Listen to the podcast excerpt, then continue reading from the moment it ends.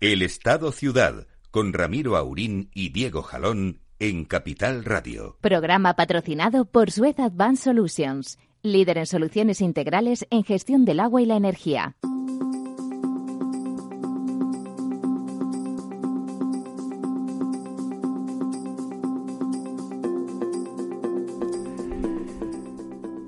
Buenos días, amigas y amigos. Aquí estamos tarde, digo una tarde, perdón, en que estaría yo pensando, en una mañana otoñal ya de verdad.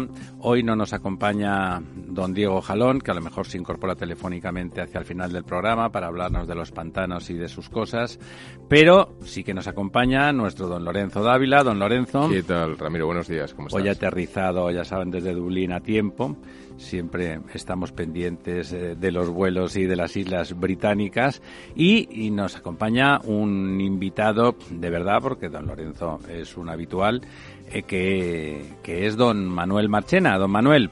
Buenos días, ¿cómo estás, Ramiro? Don Manuel Marchena, además de tener un tocayo todavía más ilustre, porque él también lo es, eh, bueno, les hago cinco céntimos porque lo incorporamos desde el primer momento. De hecho, vamos a dedicar el programa eh, hablar con don Manuel. Don Manuel es el presidente institucional, se llama así, de, de, AGA, la Asociación de Empresas de Gestión de, del Agua. Eh, tiene un agua urbana. Agua urbana, sí, por supuesto. Eh, sí, en este país, aunque el agua de la agricultura es el 70%, toda la discusión se centra en el agua urbana, que en realidad es la que funciona estupendamente. Pero bueno, él tiene un pasado y un presente, pero un pasado ilustre también. Eh, en sentido inverso, podríamos decir que él fue consejero delegado de Masesa, ya saben, la empresa eh, pública metropolitana que abastece a Sevilla y a su entorno la segunda empresa pública más importante de España de abastecimiento, bueno, y por lo tanto una de las más importantes de, del país y fue primer teniente de alcalde en el ayuntamiento de Sevilla y bueno, todo el mundo cuando se le comenta, decían, bueno, bueno, no, el que cortaba el bacalao era, era don Manuel. Eh, no sé si el bacalao le gusta, es de buen comer, es de pico fino, o sea que si el bacalao está bueno por la parte del morro, pues ahí seguro que no tenía... Sobre todo cuando me lo he comido ya en ese No, tenía ningún inconveniente. es muy de bacalao, don, don Manuel. bueno, don Manuel, eh, además eh, nos visita, Manuel es un amigo y por lo tanto ya sabe que en este programa que hablamos de la ciudad, de la voluntad de que todo el Estado funcione como una ciudad, es decir, de forma eficiente, con todos los servicios a disposición de los ciudadanos. Esa España que ahora se dice vaciada, bueno, pues, se inventan cosas cada dos por tres para hablar de cosas que son de toda la vida y que entendemos desde siempre. Eh, la España emigrada, me gustaría decirle más a mí, la España que por falta de oportunidades la gente abandona. Eh, si los servicios públicos se, se pudieran dotar al mejor nivel, y cada vez eso es más fácil desde el punto de vista tecnológico y práctico, pues probablemente eh, sería más fácil mantener la población eh, en esos lugares, porque vivir en esas ciudades pequeñas y medias, si hubiese oportunidades, es muy, muy agradable y a la gente además, como es lógico, le gusta vivir en sus pueblos. En el caso del agua, que es de lo que vamos a hablar hoy, pues eh, bueno, eso de hecho, de facto, ya se da el derecho al agua, el manido derecho al agua en España es un hecho y es un hecho desde antes de que lo declarara las Naciones Unidas. En España, a pesar de que somos un país eh, de recurso escaso y, mal educado, ¿eh? porque llueve poco y mal, eh, la verdad es que pues hemos hecho los deberes, así como en tantas cosas los españoles hemos sido díscolos en, en ese tema. bueno, en ese tema somos un país premium y la, y la prueba es de que exportamos nuestros servicios y tecnologías al resto del mundo con suficiente éxito. Don Manuel, usted es un hombre político, lo es, lo es por experiencia y por condición personal, y ayer, más allá de las eh, reiteradas elecciones que, que sufrimos, podemos decir casi que sufrimos el domingo, ayer hubo un anuncio bueno, no improbable, porque dado el panorama, dado que dado el, el araquiri que el señor Rivera decidió hacer eh, a sí mismo y a su partido, probablemente con menos entusiasmo por parte del partido.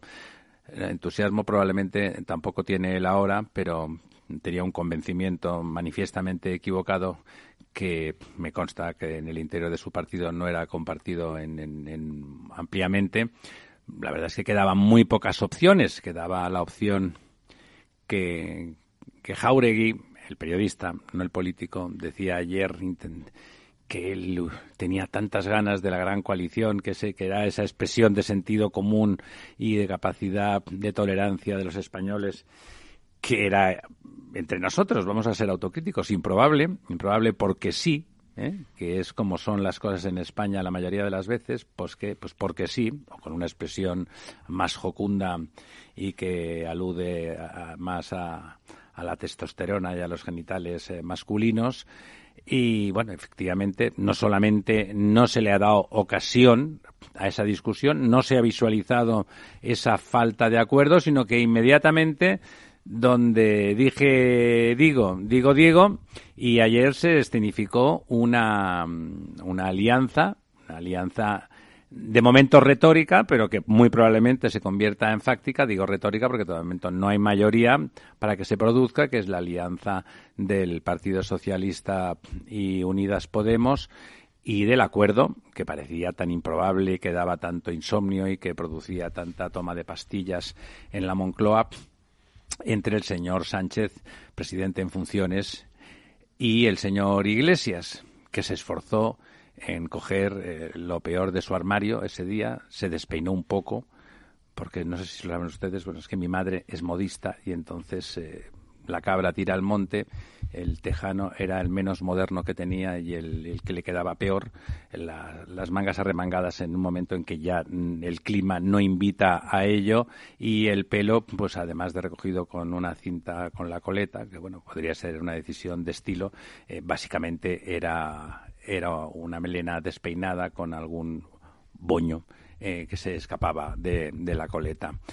Lo cual me parece una falta de respeto cuando lo que está escenificando es un, pacto muy importante para los españoles porque en principio va a significar va a significar que mm, la forma de gobierno en que nos va a gobernar durante los próximos cuatro años o no. Este preámbulo que bueno, como eso fue ayer, podría parecer lógico en general, lo es doblemente cuando estamos hablando con don Manuel Marchena, don Manuel Marchena, que con quien fue, ya se imaginan ustedes, porque en Sevilla el ayuntamiento es prácticamente casi siempre, no siempre, pero casi siempre gobernado por el PSOE, con o sin ayudas, cuando él fue primer teniente de alcalde, pues era mm, para el PSOE y aunque él no pertenece al partido, siempre ha estado en esa órbita socialdemócrata de buscar pues una gobernanza social liberal y ese estilo de em, ese estilo, esa, esa idea. Él es además catedrático, o sea, no en la Universidad de Sevilla, sea que no llega ahí tampoco por, por designación partidista, a pesar de que evidentemente es un cargo de mucha confianza del partido, ser primer teniente de alcalde de una de las ciudades más importantes de España y, sin duda, de las más simbólicas, de las más simbólicas y de las de más carácter simbólico con respecto al devenir y a la estructura política. Sevilla es desde hace muchos años una ciudad muy importante en la estructura democrática de este país y en su gestión del AGA, eh, que ha sido, déjenme decirlo, para que no tenga que decirlo él, exitosa. AGA era una eh, asociación discreta que se mantenía en un relativo segundo plano y que, bueno, firmaba y negociaba los convenios y cedía mm, el protagonismo desde el punto de vista de la visibilidad pública a la otra asociación hermana con la que trabaja Nexaequo, que es AEAS, cedía ese protagonismo visual, eh, bueno, y en un momento determinado las empresas decidieron que dado los problemas que pasaban de una simple eh, cuestión de imagen y una, y una cuestión de división de, de tareas, que la situación empezaba a ser complicada más allá de lo razonable, más allá de los problemas específicos que el servicio procura, el servicio de abastecimiento de agua. Recuerden ustedes, todos en nuestra casa tenemos unos grifos estupendos que los abrimos, sale agua que nos garantiza eh, que es saludable y, eso ocurre 24 horas al día, los 365 días del año. Eh, una cosa tan permanente como si fuese el cielo, que está ahí arriba siempre, eh, pues no es, eh, no es nada fácil, ni es nada obvio, ni nada evidente, pero en algún momento aparece y él acuña un término interesante y es que él, por supuesto, que gobernara el PSOE mm, no es que le preocupara, no le preocupaba y le parecía estupendo, porque incluso pues por afinidad legítima como ciudadano había funcionado siempre en esa esfera, pero él ha acuñado la expresión despodemizar la, la imagen y la voluntad de gestión del agua, que no la gestión, porque la gestión sigue siendo mayoritariamente, con alguna excepción, la misma que lleva siendo pues los últimos, las últimas décadas, de una forma o de otra. Eh, la situación, don Manuel, que se plantea como más que probable a partir de, de la rueda de prensa de ayer del presidente en funciones y del señor Iglesias, ¿puede hacer más complicada mm, esa tarea?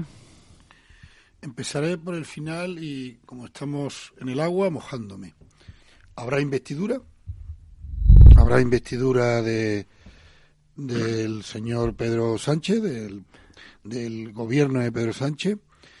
Después de la investidura, pues eh, estará pactado antes, pero habrá un reparto de ministerios que nadie duda que será el de la vicepresidencia del señor Iglesias por un lado y a ver cómo entiendo que vicepresidencia segunda no qué cree usted va a haber eh, estamos hablando de pronóstico sí en hipótesis estamos hablando en tertulia. el, día 3 de diciembre que se eh, que se constituyen las cortes pues podemos ver, volver a hablar tendremos más noticias. Estamos hablando jugando al póker. Estamos jugando al póker pero mm, mis informaciones, el entorno, las declaraciones, como modestamente las veo, es que habrá investidura. Sí, eso parece más que probable, ¿no? Que ya es importante, por tanto, va a haber gobierno. Se acaba el bloqueo famoso. Que al equivocarme el 100 o el 50%, habrá una vicepresidencia encarnada eh, por el señor Iglesias de Podemos y ahí habrá pues una negociación dura por si la señora Calviño eh, es primera o segunda. primera, segunda, está al mismo nivel, se dedica a unos asuntos, se dedica a otros, o cómo es la cosa. Eh, Podemos estar eufórico. evidentemente. Pierden 10 o pierden 7 y ganan. Podemos, Podemos estar eufórico. Por tanto, Podemos lo que quiere es eh, gobernar, gobernar. Y tres ministerios denominados de sociales. Denominados de sociales. La parte mm, de, que representa que representaba a Equo, que se fue con más país dentro de Podemos, va a presionar mucho por, por lo que nos compete. por tener MITECO, ¿no? Mi Ministerio de Transición Ecológica. Vamos a ver cómo quedan eso, en ese gobierno los segundos niveles.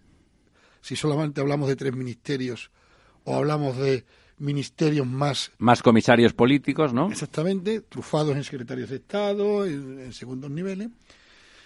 Y a partir de ahí, eh, Em, el, debate de, em, del agua, que habíamos avanzado en extraordinariamente porque habíamos matado la mal hallada y mal denominada remunicipalización, desde Haga acabamos de enviar al relator Heller de Naciones Unidas un informe muy preciso, de muchas páginas, luego de discusiones con él presenciales, con él, con Naciones Unidas, sobre el aborto de la remunicipalización en España.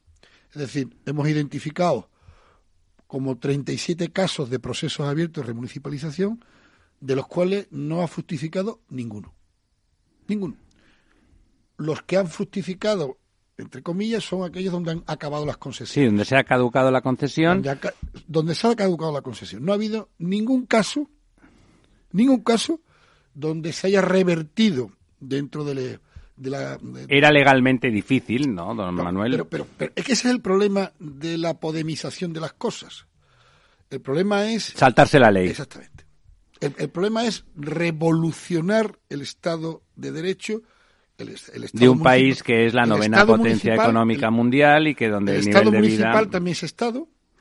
Y, y, para revertir, para hacer esa remunicipalización, había que pervertir eh, la ley de régimen local, eh, la seguridad jurídica general.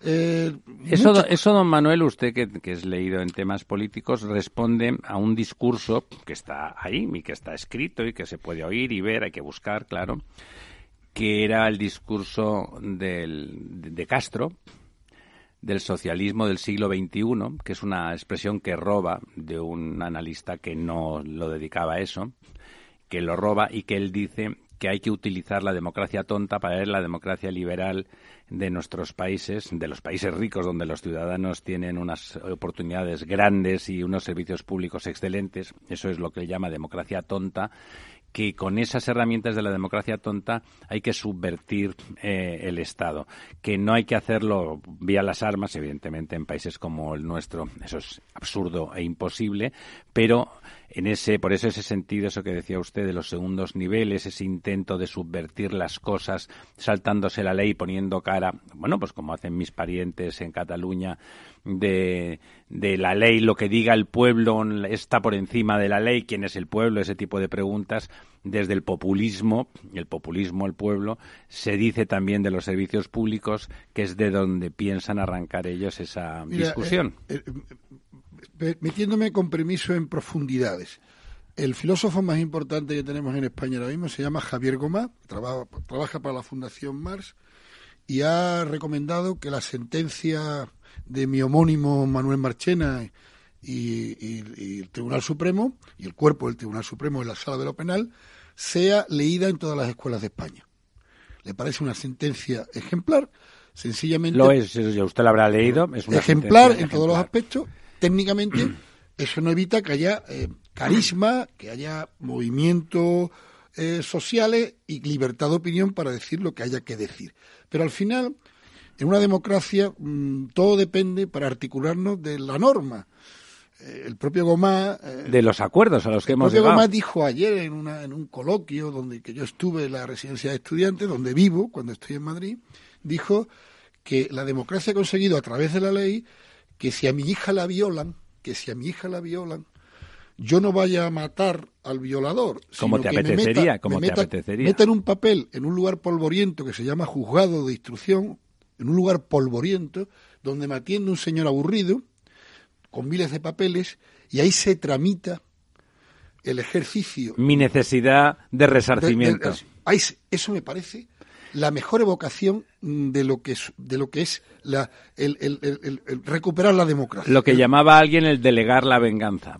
Entonces, y, segundo, y, en segundo lugar a este respecto, España ha progresado extraordinariamente. Sí, señor. Vaya usted por donde vaya a buscarlo, para darse cuenta de eso, don Manuel, hay que tener una edad. Porque si tienes 30 años, a lo mejor no te has dado cuenta. Ni pervertir los datos como hace la extrema izquierda ni la extrema derecha. Efectivamente. Ni pervertir los datos. mentir se llama mentir en, Román Paladino. No se pueden pervertir los datos ni desde, desgraciadamente, con estas últimas elecciones. Bueno, estamos. Eh, la, mayor, la mayor parte del electorado estamos en el centro, en PP y Pero estamos muy presionados por, los dos extremos. Entonces no se puede pervertir que hay, progreso evidente. Otra cosa es, también lo dice Gomar, no, es mío, estoy aprendiendo mucho de este filósofo, filósofo que lo que quiere es hablar de la vulgaridad. Es un pragmático, sí. Pragmático 100%. Pragmatismo. Esa es la palabra, pragmatismo. Lo que no quiere decir que hayamos también progresado en dignidad. La gente quiere tener una vida relevante, quiere tener una vida digna. Otra cosa es cómo se paga eso. Tiene que tener voluntad de progreso, por supuesto. Eh, entonces, ese es el desencadenante, el desencadenante más allá de la crisis, eh, la, honda crisis que nos sucedió a partir del 2007, por razones exógenas, ya es de todos conocida, del estado actual de, la cuestión. ¿no? Entonces, no sé si es deseo mío, no sé si es deseo mío, ¿verdad? Yo creo que Podemos también se va a moderar yo creo que Podemos también se va a moderar, porque va a entrar en una dinámica de ocupación, de ocupación del, del poder. Que es lo que pretendían. Y eso es son muy leninistas en ese sentido. Y eso es lo que desgasta al final en democracia a planteamientos maximalistas, no pragmático, Desgasta las de aristas, muchas sí. ciudades españolas que han sufrido, eh, no, no voy a nombrar a nadie, eh, no voy a nombrar a ninguna ciudad, unas son las más grandes de España que han sufrido en los últimos años esa, esa esquizofrenia entre eh, maximalismo, promesas incumplibles, asuntos que no se pueden desarrollar en la práctica y eh, eh, la gestión, la pura, la pura gestión, ¿no? Yo no voy a entrar en, calificar porque no me, no me compete, soy presidente de AGA. Exacto, usted no debe No, incluso. no, de- no de- no debo hacerlo. Entonces, yo creo, creo, deseo, deseo, porque si no, igual que cuando el, partido de extrema derecha ha entrado en las instituciones, se va, cuando la gente entra en perplejidad de algunas cosas que se dicen, lo mismo va a suceder en este caso, eh, digo yo, digo yo, cuando el, eh, Podemos entre en el gobierno de España los próximos meses. ¿Va a haber gobierno? Lo que no se sabe es cuánto va a durar. Eso sí, lo digo para seguir mojándome lo que no se sabe cuánto va a durar, porque el Partido Popular se ha quedado descargado, ha perdido el peso de la presión enormemente y tiene banda ancha para Claro, no, ha desaparecido Ciudadanos. Va, va, va, va a tener banda ancha, pues para mm, eh, desde el primer día y con los jinetes del apocalipsis por detrás empujando para, para dar leña desde el, permíteseme la expresión, desde el primer día que obtenga eh, la investidura del gobierno. Nunca ha respirado mejor el Partido Popular eh, desde esa mañana que se enteró por los medios de comunicación, parece, no por una llamada de la Moncloa, parece de que había un preacuerdo entre eh, eh, eh, PSOE y, Sí, sí, claro, le, le, le quitaban toda la necesidad de ser de ser responsable nacional, abstenerse o cualquier otra decisión. que es lo que la mayor parte de la población desea, un pacto nacional. La, la- la mayor parte de la población española, estadísticamente hablando, deseaba un pacto, eh, no de los militantes, ¿eh? si hablando de la sociedad de los votantes, sí. de la sociedad española. Los militantes quieren siempre otras cosas. ¿eh? Eso no, Es así, estamos no, de no- acuerdo. no tenemos eh, que equivocarnos también, me parece, en esa. Una cosa es un partido político que su objetivo legítimo es el poder, el poder y el poder, obtener el poder para llevar a cabo sus políticas, es es lo legítimo, y somos la sociedad. La mayor parte de la sociedad quería un pacto centrado. Volvemos, don Manuel, don Lorenzo, en dos minutos y medio.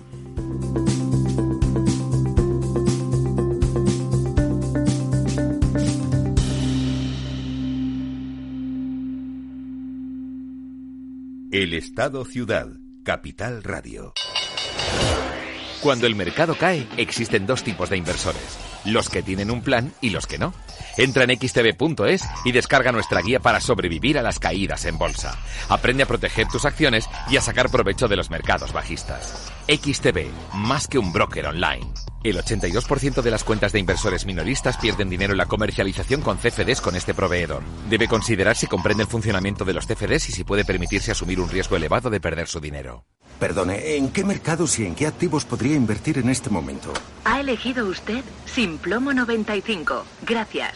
Lo importante no es ser un experto en inversión, es saber dónde preguntar. En ING con Inversión Naranja Plus simplificamos la fórmula para que puedas invertir como los expertos a través de nuestros fondos cartera naranja. Inversión Naranja Plus, invertir a lo grande es para todos. Más información en ing.es en fondos de inversión.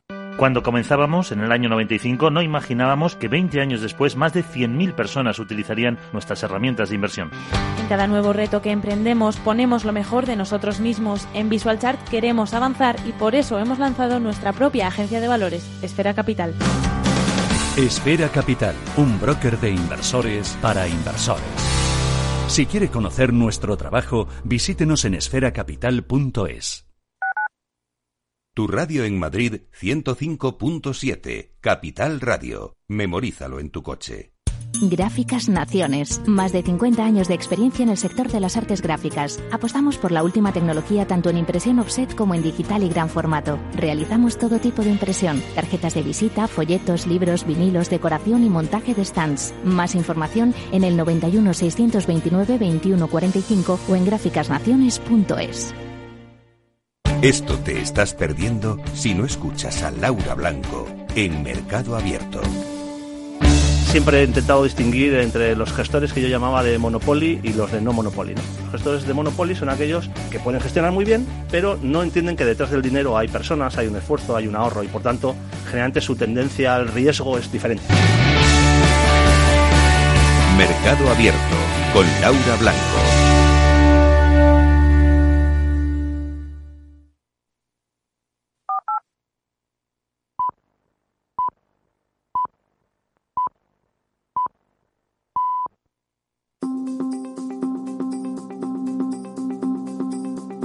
El Estado Ciudad, con Ramiro Aurín y Diego Jalón en Capital Radio.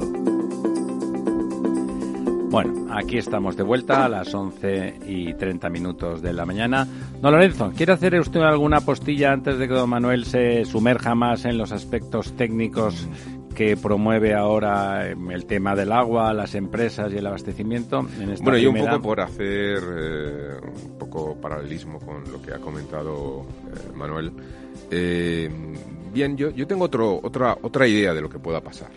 o por lo menos tengo la preocupación de que puedan ocurrir otras cosas. ¿no? En primer lugar, ha habido un acuerdo efectivamente ayer, o eso parece que, que se ha. Bueno, salieron en televisión. sí, pero no, suma. El acuerdo sí, sí, no es, suma. es retórico, o sea, de momento es retórico. Es bastante retórico, ¿no? Entonces, porque, bueno, pues vamos a ver qué es lo que hace el resto de partidos y vamos a ver si finalmente hay una especie de elemento de generosidad o como lo queramos llamar por parte de un ciudadano destruido ¿no? en estos momentos o hacen falta el apoyo de hombre ciudadanos apoyar apoyar a un partido con los comunistas es difícil no o abstenerse. Bien pero entonces estaríamos pendientes de Esquerra y el PSOE es un partido muy partido es decir, el PSOE es mucho más allá que Pedro Sánchez y por lo tanto está por ver cuál es el precio que pide Esquerra. Iglesias querrá pactar con y Esquerra. Qué, ¿eh? Y qué es lo que va a decir el partido.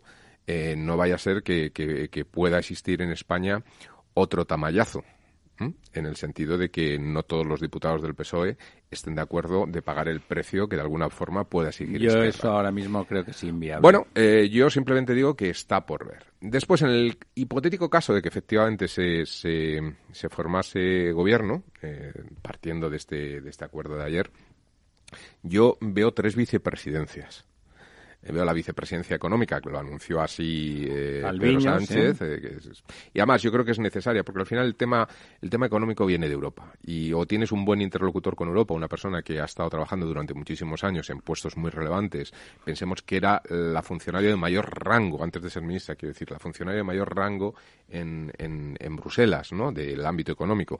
Por lo tanto, yo creo que es una persona ultra cualificada Además, para. No sé quién lo dijo, seguro que ustedes se acuerdan, que un gobierno es 99% economía y un 1% Olof Palme era y un 1% de lo demás. Que ese 1% es muy importante, pero el 99% es economía. Bueno, yo ¿no? no, no, no creo que sea ese porcentaje y soy economista, pero en cualquier caso, eh, la señora Calviño yo creo que es un interlocutor perfectamente cualificado con quien de alguna forma nos va a condicionar toda nuestra política económica. Montoro sí que pensaba eso y además pensaba que el otro 1% no era importante.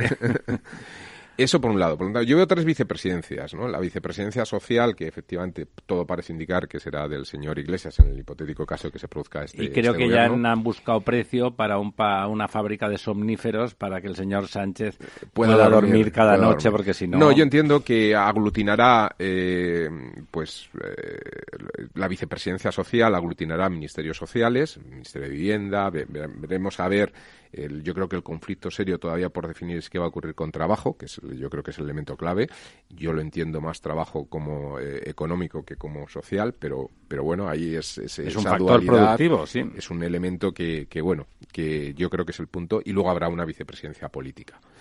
Eh, yo, por tanto, veo al señor... ¿Y a quién ve usted en la presidencia política? Porque Pues si no lo dice- sé, Si dice no usted la sé. señora Calvo, entonces es cuando me cambio de país. Pues yo creo, yo creo que Paso podría- por Iglesias, pero yo por creo la señora que podría Calvo... haber sorpresas, ¿no? Porque el rápido eh, encuentro entre los dos eh, líderes en esa especie de acuerdo que han llegado en 24 horas, después de más de dos meses de fracasos, De tirarse los trastos, sí. en unas conversaciones que dirigía por parte del Partido Socialista a la señora Calvo, pues yo no sé si la posiciona para continuar como vicepresidenta o aparecerá alguna sorpresa. Pero yo sí que entiendo que habrá una vicepresidencia política, que será la primera vicepresidencia. Después podría dejarle simplemente por, por, por alimentar el acuerdo como segunda vicepresidencia al señor Iglesias y la tercera vicepresidencia, aunque tenga mucho más peso y más presupuesto, la señora la señora Calviño. O dos equivalentes por debajo de la O dos primera. equivalentes. Bueno, ahí habría que ver porque yo creo que incluso formalmente habría que definirlo. Pero bueno, e- es, es quizá lo, lo de menos. ¿no? De todas formas, yo insisto que pongo un poquito, un poquito en, en duda. ¿no? Y luego, en cuanto a la gobernabilidad después, pues yo creo que hay muchas cosas que se van a caer, se tienen que caer. ¿no? Eh, Efectivamente, no veo una legislatura muy, muy larga. Eh, veremos a ver, ¿no? Eh, ya digo que dependerá de qué es, cuál es el precio que, pidan. Ya sabemos que se incrementarán las infraestructuras, por lo menos en la provincia de Teruel, eso está claro. Habrá inversión en carreteras, trenes y a lo mejor acabamos con la Terminal 5 de Barajas en Teruel, no lo sé. Pero al margen de esta broma, yo creo que hay elementos que no son, no son viables. ¿no? Y también redundando un poco en lo comentado eh, respecto al tema de la remunicipalización, gestión.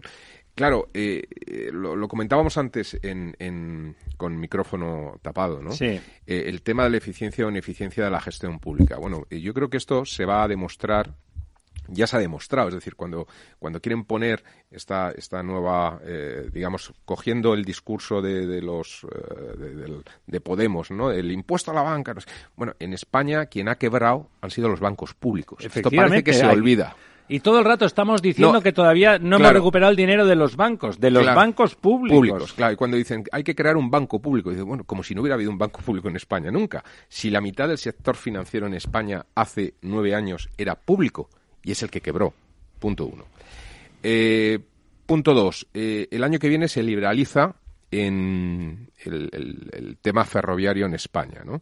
Y bueno, ya hay como seis empresas eh, francesas, italianas, etcétera, que quieren entrar a competir, también. españolas que quieren entrar a competir porque ven que claramente hay una oportunidad de negocio en competir directamente con Renfe, que es una empresa pública. Usted se que- lo sabe, si es, me imagino que esa obligatoriedad de liberalizar ocurre en todos Pero- los países en europeos. todos los países, Por porque tanto, también Renfe podría, podría ir a competir, en los demás, eh, ¿no? efectivamente. Entonces, bueno, pues vamos a ver, pues porque yo creo que están, cuando hay seis candidatos, eh, eh, eh, digamos que, que- que con fuerza y con ganas de entrar lo antes posible en el sector, es porque están identificando, estoy convencido de que han hecho unos estudios muy profundos, están identificando Un nicho de unas- negocio, ¿no? unas ineficiencias tremendas de esa gestión pública. Lo comentábamos. Yo viajo a Dublín y pago 39,99 40 euros, no sé usted 40 retórico. euros eh, por trayecto, ¿no? Eh, claro, ir a Barcelona en el AVE cuesta ciento y pico el más barato, ¿no? Entonces, claro, algo, algo, algo está mal, ¿no? Es decir, algo huele, algo huele raro aquí, ¿no? en Entonces vamos a ver, claro, vamos a ver cuando se produzca esa liberalización, que es lo que va a ocurrir, y a lo mejor los proyectos que tenía Podemos como esa especie de banco público o empresa eléctrica pública, etcétera, pues ve que no son lo viable o lo factible, es decir, que, que hay mucho más allá que una voluntad política para hacer que las cosas y las cuentas salgan y las cosas funcionen, ¿no? Entonces, bueno, pues, pues está por ver, ¿no? Eh, básicamente, eh, yo todavía sigo a la expectativa. Antes Manuel Marchena comentaba que habría que esperar al 3 de, de diciembre. Yo creo que habría que esperar eh, incluso a, a- a esos primeros debates y a ver qué es lo que está ocurriendo. Ya hoy anunciaba Esquerra de que ellos no iban a dar gratis su abstención. De momento, era, era un de entrada no, ¿eh? No, Era pero ya hoy han hecho otra declaración y han dicho que van a exigir eh, para esa, o se ha transmitido que van a exigir la figura de la vuelta a la mesa de partidos que se habló en su momento y la figura del relator. Yo no tengo muy claro que todos los diputados, los 120 diputados del PSOE, mm, estén a gusto se coman ese pagando turrón. el precio ah, de un relator. No lo tengo tan claro y en la medida en que la mayoría es una mayoría que dos, tres escaños, tres votos, eh, que, que- que en un momento dado salgan al servicio y no voten, des- desmiembra o de- des- destruye. Eso, Hay una evidencia empírica no comentable, eh, Lorenzo, no comentable, que quien lleva el Partido Socialista Español no es Ferraz, sino a Moncloa. Y Moncloa... Eso es así, ¿verdad? Eso es- bueno, hoy ya sale en periódico el relato de lo sucedido la noche del domingo, el lunes por la mañana, y lo que dicen los periódicos y lo que uno puede eh, Palpar, escuchar y palpar es que el señor Sánchez lleva a la Manda. a la ejecutiva Mano militari, ¿no? informa de lo que ha decidido. Eso puede algún alguno como Don Elorza que es que va por libre Pepito tal, Grillo, sí. pero que eh, él, el señor el señor disculpen Sánchez informa de lo que se va a hacer. Por tanto, me y, y, y, y, todo el mundo está eh, prieto en el sentido que a ver si me van a echar, a ver el si que se mueve no sale en la foto. A ver quién me mueve. Es el caso, por ejemplo, del señor Ábalos, ¿no? Que para algunos está frito porque ha estado dentro de los que querían eh, eh, las, las segundas elecciones y para otros es el emergente, puede ser el emergente porque podía llevar fomento y la política ahora otra vez de, para sustituir a Calvo, ¿no? Entonces, yo no, vamos, en, en, el PSOE han sucedido en un año y medio cosas que eran absolutamente impensables. impensables. ¿eh? Pero ahora, el, el, el, esto de que echarle la culpa a Iván Redondo, echarle la culpa a la Moncloa, es echarle la culpa a Pedro Sánchez y nadie se atreve a echarle la culpa a Pedro Sánchez. Cuando es una evidencia, hombre, eh, sí, aunque haya fíjate, idea fuera de redondo, él estamos, ha sido responsable. Estamos hablando fíjate, de que, impresiones. Sí, de... pero fíjate que a nivel de prensa, aunque ya empieza a haber matizaciones, pero ha habido como una interpretación eh, demasiado simplona desde mi punto de vista del trasvase directo de votos de Ciudadanos hacia Vox, prácticamente ya el Partido no, no, Popular. Eso está analizado de que no es así. Claro. Eso está analizado. Eh, se han ido al PP. a haber análisis, ¿no? Entonces yo... La, a la abstención. Hay, ya a la abstención, hay, sí. A la absten mayoritariamente sí, a, la, a la abstención. Sí, pero piensa que, que ¿dónde, dónde ha crecido un partido como Vox, ¿no? Y, y me parece que era en el Confidencial, hoy salía un artículo muy bonito de un periodista que vive en Useras, que es un barrio tradicional de trabajadores, de sí. trabajadores, ¿no? Y cómo en ese barrio, eh, pues resulta que, que, las mesas electorales en Vox ha crecido exponencialmente y donde además él comenta a nivel de bares, etcétera, que efectivamente, es decir, claro, tú ahora te vas a las a las direcciones del Partido Socialista regionales de Andalucía, de Murcia, donde Murcia el partido más votado es Vox de dónde han perdido los votos, ¿no? Y ahora diles que se tienen que tragar eh, la mesa de partidos con el relator. Bueno, yo todavía, no, no digo que no, vayamos, pero vayamos, lo vayamos, tengo que ver. Vayamos a la estadística, no las, vayamos a la estadística, no las impresiones. Y, y, y las estadísticas dicen lo siguiente. Donde se ha parado a Vox totalmente es en Galicia. Porque el PP está fuerte. PP está fuerte no solo, y es un PP del Pacto Nacional. Eso, es un PP es democrático. un PP del Pacto Nacional. ¿Dónde ha crecido extraordinariamente eh, Vox? En aquellas áreas donde hay un pacto, donde Vox está dentro. Ha podido haber un sorpaso absolutamente increíble de Vox sobre el PP en Andalucía. Cuando es un modelo. En Murcia se ha producido. En, en Murcia, pues, y en Madrid ha crecido extraordinariamente. Pero Entonces, ha crecido en zonas eh, rurales y, digamos, humildes. ¿no? Pero donde gobierna, eh, donde gobierna Vox. Donde gobierna Vox. En el caso de Galicia no ha crecido nada lo que dice la estadística es en que Andalucía desde Vox no gobierna y en Madrid tampoco. Bueno, apoya, pero no gobierna. Bueno, ya nos entendemos, pero, don pero, bueno, pero no es lo mismo. Está, estoy de acuerdo, pero ahora, como comprenderá, se van a crecer bastante, se van a crecer claro, su claro, bastante van a presionar por la, por la legitimidad, porque en Andalucía pagaron la novatada dejaron, como vamos a gobernar, pues dejamos o vamos a estar ahí apoyando. En Murcia no han pagado la novatada, en Madrid no han pagado la novatada y están mucho más presentes ejerciendo su condición.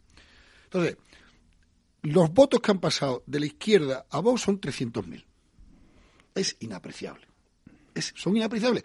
Son muy, son muy eh, periodísticos. Sí, es el 1% son, del censo. Sí. Son muy periodísticos, porque es verdad. Y es eh, en el modelo en que Borrell muchas veces decía que la, los barrios industriales desindustrializados de Centro Europa, de París, pues la gente no quiere inmigrante porque son sus competidores, aunque no lo sean, son sus competidores y la gente está harta o está cansada de perder dignidad, de perder sitio, de perder eh, empleo por mor de que es hay... el modelo del este, el modelo Trump, ese Pero, tipo de gente. Entonces, mmm, hagamos el análisis eh, demoscópico ex post. Aquí no había, aquí, aquí no ha habido un paso extraordinario de votos de la izquierda. Claro, 300.000.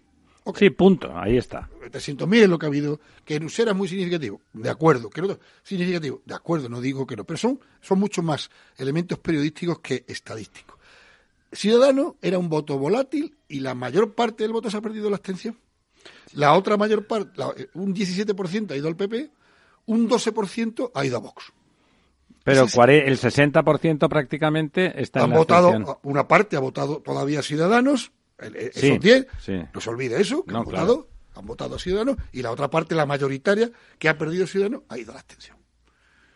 y prácticamente no ha sido inapreciable, de ahí también la lectura del Partido Socialista, tampoco ha sido extraordinario el paso de Ciudadanos al PSOE.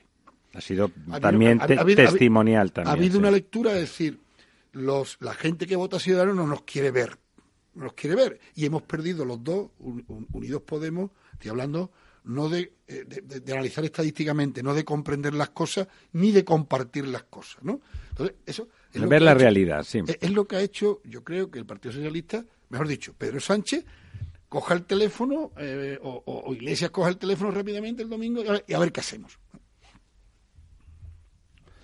Muy bien. Eh, en definitiva, la situación se antoja compleja. No me parece el momento para un gobierno con, con estridencias izquierdistas. Realmente la destrucción de, del centro liberal que supone la desaparición de facto, la irrelevancia de, Ciudadanos es una mala noticia.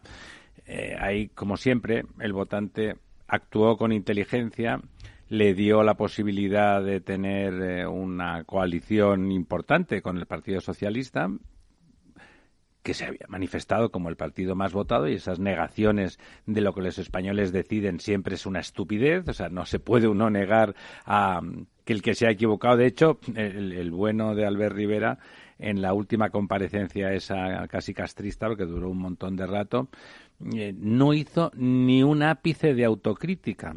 ¿eh? Lo que más relevante que dijo fue que ellos eran los mismos, el programa era el mismo, o sea, no lo dijo a continuación, pero casi falta entre paréntesis el que se ha equivocado es el votante. Ya sea, evidentemente, en lugar de pensar lo que has hecho entre medio, entre las dos votaciones, a tus votantes no les ha gustado. Y esa es la evidencia. Nosotros hicimos unas encuestas entre los votantes de, Ciudadanos y de una forma mayoritaria querían eh, un pacto y llevar al PSOE al centro. Y yo, fíjese usted, que ya sabe que no soy muy amigo de, de Pedro Sánchez. Creo que Pedro Sánchez quería que ocurriera eso y estar justificado en un viaje al centro, que él sabe, y los viejos del PSOE saben, y saben bastante, porque han gobernado muchos años y hay viejos y sabios, que es en el centro donde el PSOE obtiene su mayor fuerza y hace sus mejores políticas. Y las buenas políticas llevan a las reelecciones y a la victoria. Bueno, dicho esto, Vamos a entrar en el negociado que nos ocupa, aunque hablar de política con don Manuel Marchena también es parte de su negociado y del nuestro. Y que, bueno, después de esta etapa primera, de este primer año, que ahora acaba de renovar y ahora entra en su segundo mandato, por decirlo de alguna forma, que va año a año, ya se sabe, en el mundo privado hay que demostrar las cosas un día sí y otro también, no vale dormirse en los laureles.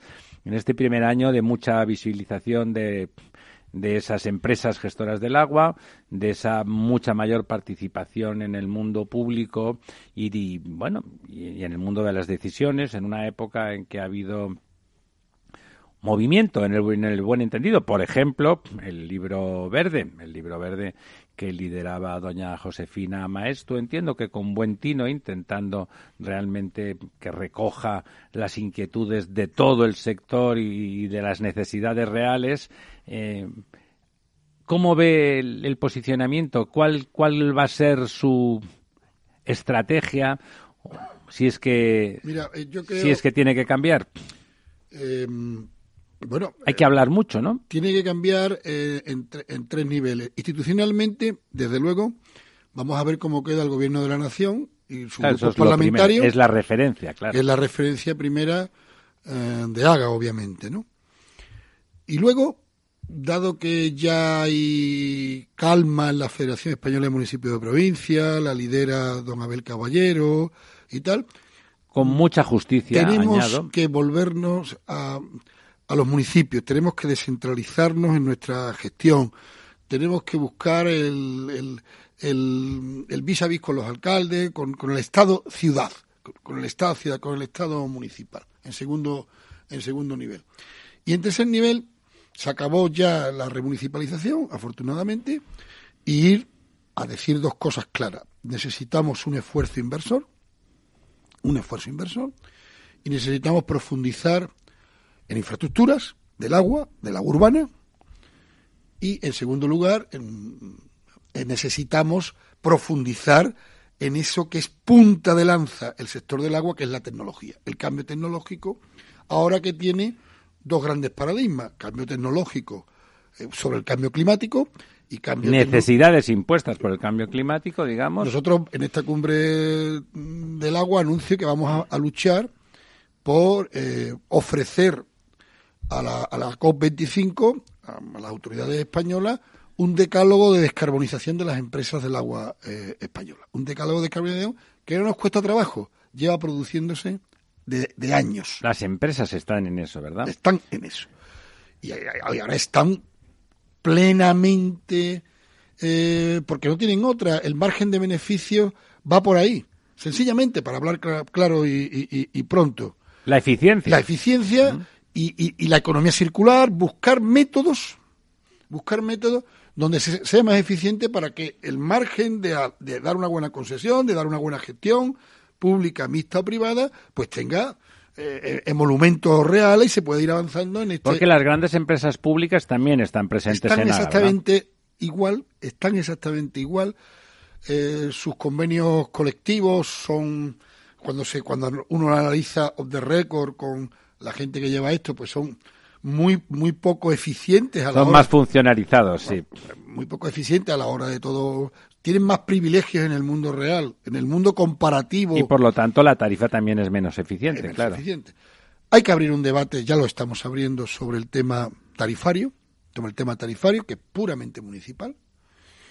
Un debate muy sencillo lo vamos a, ir predicando desde el día 27 que tenemos una jornada de inicio y que vamos a tratar de predicarlo en el ámbito de la totalidad del Estado español, de España. La tarifa urbana en España está de promedio 2,2 euros mil litros y podemos llegar a la media europea que es la de 3,6, 3,8 euros mil litros en el 2027. Si logramos ese, esa raíz cuadrada, tenemos pagadas una renovación de infraestructura y tenemos un, horizonte. De las empresas no tienen problema eh, en, en asignar esos incrementos de tarifa como finalistas para infraestructuras. Es que eso es lo que debemos pactar. Eso es lo que debemos decirle a los señores alcaldes. Mire usted, esto no se trata de beneficios, esto no se trata de beneficios, se trata de reinversión infraestructural y de mejora de la eficiencia del servicio. Porque, claro, eh, las infraestructuras eh, del agua es muy incómodo la renovación de infraestructuras. Están todas debajo, el agua sale limpia, sale estupenda, eh, la gente, todos nosotros echamos el agua sucia a, a, donde tenemos que echarla, las empresas la depuran, que cuesta mucho dinero. Abro otro paréntesis, hay una brecha de reproche penal de reproche penal en toda España con el tema de vertido. España no ha hecho, el reino de España no ha hecho los deberes en depuración. Hay que invertir en depuradoras y... Porque si no, a los gestores del agua van a ir a la cárcel. Lamentablemente, eh, ahí uno de los temas de gobernanza, que hablaremos otros días también, eh, se manifiesta. Muchos municipios, muchos, no los más grandes, pero sí muchos, la mayoría, no están preparados para gestionar depuradoras y, por lo tanto, incluso en algunas ocasiones se construyen y no se utilizan. Se construyen y no se eh, utilizan. La señora Calviño, nosotros hemos tenido reuniones con el Ministerio de Economía porque se está haciendo una consultoría, una gran consultoría a nivel europeo, a escala europea, de consultor europeo importante para ver el, el problema de cómo financiar la depuración en España y la señora Calviño y su equipo es de colaboración público-privada. Colaboración la señora Calviño sabe sumar y restar, evidentemente. De colaboración pública. Porque no hay dinero en las arcas públicas para resolver el problema, sencillamente. Si no hay dinero en las arcas públicas, hay que buscar otros métodos. Ese es el mundo real. Colaboración, colaboración público-privada. Nuestra idea es mm, forzar, forzar, no, discúlpeme, retiro el. influir lo más posible influir lo más posible a que esa colaboración público-privada se materialice en economía de escala, sobre todo en economía de escala, en que en buenos pliegos de condiciones, en una desindexación de la tasa de reposición racional. Entonces, eso se puede hacer perfecto. las empresas están deseando de colaborar en un, con, un, con un liderazgo público en esa tarea. ¿no? Eso es un problema de y pura ideología, es un problema de, desactivar eh, eh, ese camino, es un problema de pura, de pura ideología, de decir que el agua es pública, claro que es pública y demás, ¿no? Entonces, ese es el camino que debemos seguir, yo creo que en este, en, este próximos años, y a ver cómo funcionan los gobiernos y cómo funcionan las cosas para que esto tenga mayor materialidad. Hay que regular. Claro, es que regular significa que la tarifa tiene que ir eh, aplicada a esos conceptos hay que controlar que la tarifa... Y el criterio, las tarifas no pueden ser iguales porque las, los operadores no son iguales y las ciudades tampoco, pero los criterios de formación de tarifa sí que tienen que ser los mismos. por lo menos homogéneos, por lo menos homogéneos y donde se desvíen, pues que ese regulador pues diga cómo ocurre en los países que progresan, no, no, no, no países donde no hay agua, es que nos ponen muchas veces ejemplos ¿Qué pasa en Bolivia? Que, pues, primero, lo que tiene que resolver Bolivia es que haya agua. No me compare usted, sí. Y que haya agua para todos los ciudadanos. Ni con Bolivia, ni con Brasil, ni con esos sitios donde el agua ni se puede beber la mayoría de las veces, ni por supuesto está la mayoría de las veces. Muy brevemente, porque se nos acaba el tiempo. Uno, ¿estará AGA presente en la COP25? Vamos a intentarlo por todos los medios. Y nuestra propuesta va a ser un decálogo de descarbonización para las empresas del agua. Entiendo que debería de ser algo más, eh, si me lo permite usted desde aquí. La descarbonización, como usted dice, está en marcha, pero mm, esa voluntad de circularidad tendría mucho que ver con el. Es, que es lo mismo, ¿no? Es lo mismo. Pero no debemos de, no debemos de perder de que la emergencia es descarbonizar. La emergencia y la disrupción es descarbonizar. Claro que la economía circular faltaría más. O sea, utilizar el recurso de forma recurrente. lo primero que lo hemos hecho en el mundo somos las empresas del agua. Y muy brevemente, porque ya acabamos, eh, le invito a usted a que venga un ratito todos los miércoles a esta hora. Yo eh, encantado. usted? Yo pues encantado. ya saben ustedes, a partir de ahora, mm, Manuel Marchena, el homónimo del juez Estrella. Los dos apellidos, Marchena Gómez. El, eh, estará con nosotros todos los miércoles. Y aquí les dejamos, amigas, amigos, hasta el próximo miércoles. Sean felices si el país se lo permite. Hagan caso omiso.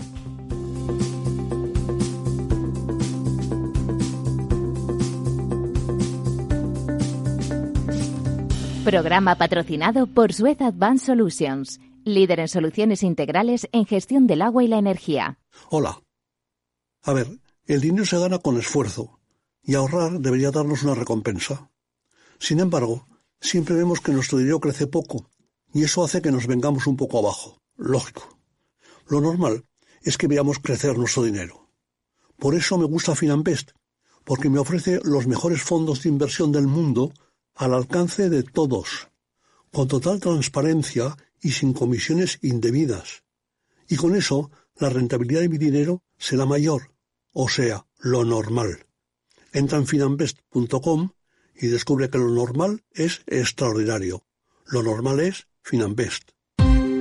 Ya no estamos en la era de la información, estamos en la era de la gestión de los datos y de la inteligencia artificial.